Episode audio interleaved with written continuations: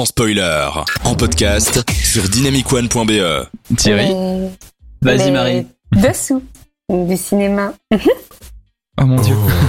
Oh là là. Ah mon dieu, il est beau. Parfait, parfait. Ah, Noël, ces musiques oniriques, ces éclairages magiques, ces mères indignes et ces enfants psychopathes. Ce soir, on va s'intéresser au film incontournable de Noël en Pologne qui le diffuse chaque année sans exception. Maman, j'ai raté l'avion ou Home Alone en Pas anglais Pologne. hein. ou encore euh, Maison seule en québécois. Euh, enfin, j'en sais rien en fait, j'ai pas vérifié. Musique.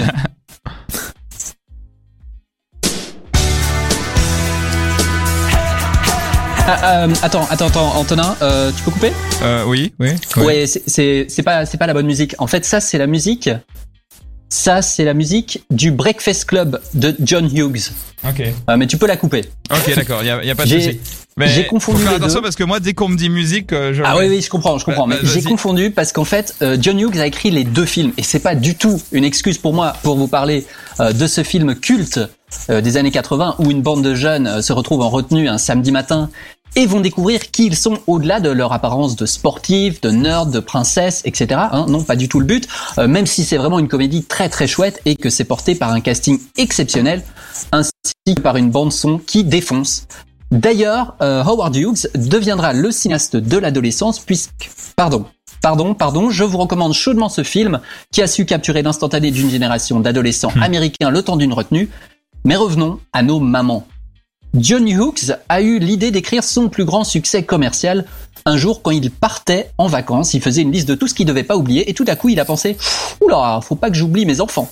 Puis de là, il a écrit huit pages qui deviendraient ensuite le scénario de ce hit instantané dont il confia la réalisation à Chris Columbus, euh, le metteur en scène des deux premiers Harry Potter, Ah qu'il oui. réalisera 11 ans plus tard. Mhm.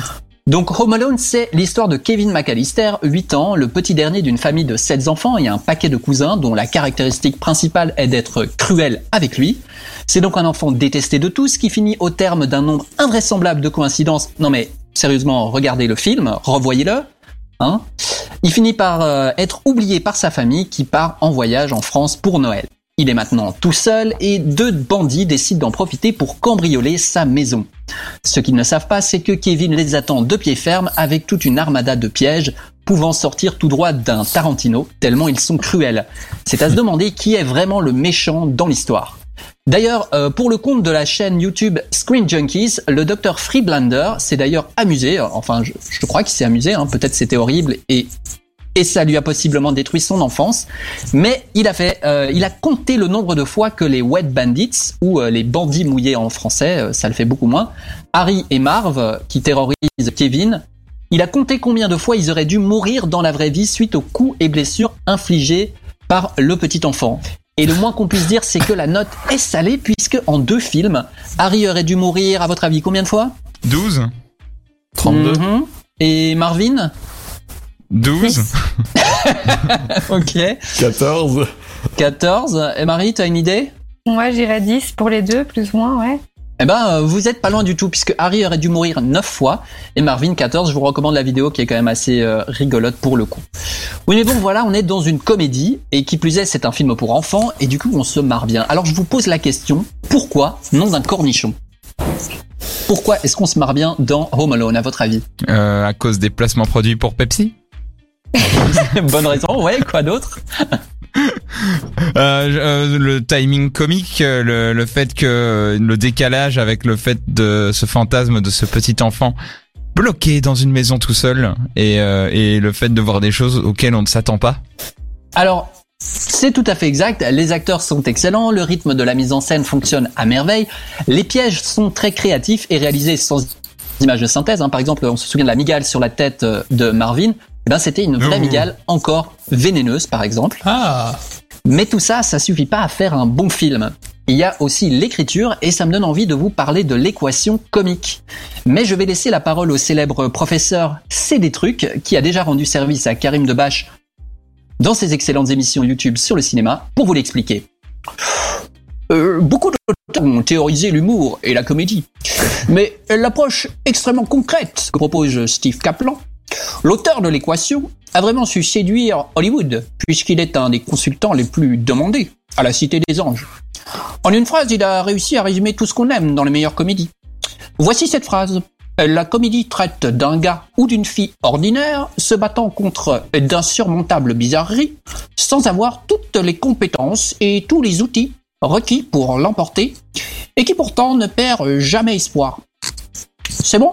Je peux y aller? Professeur, parce que dans- professeur, c'est des trucs. Vous ici.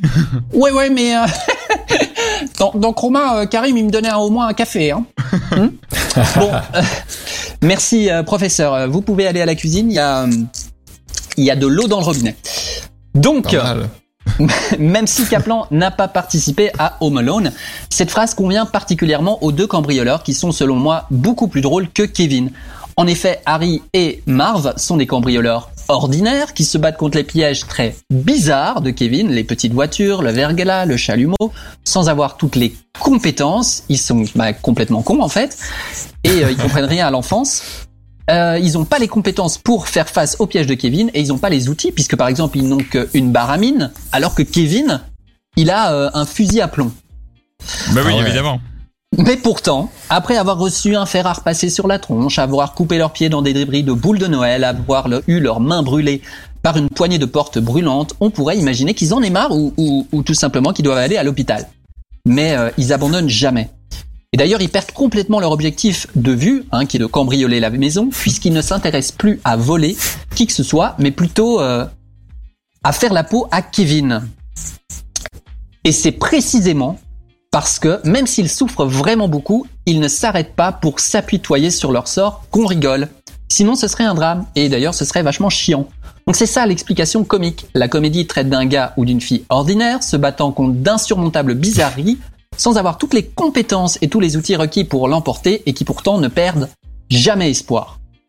Bien sûr, euh, l'appropriation du rôle par les deux comédiens euh, joue également.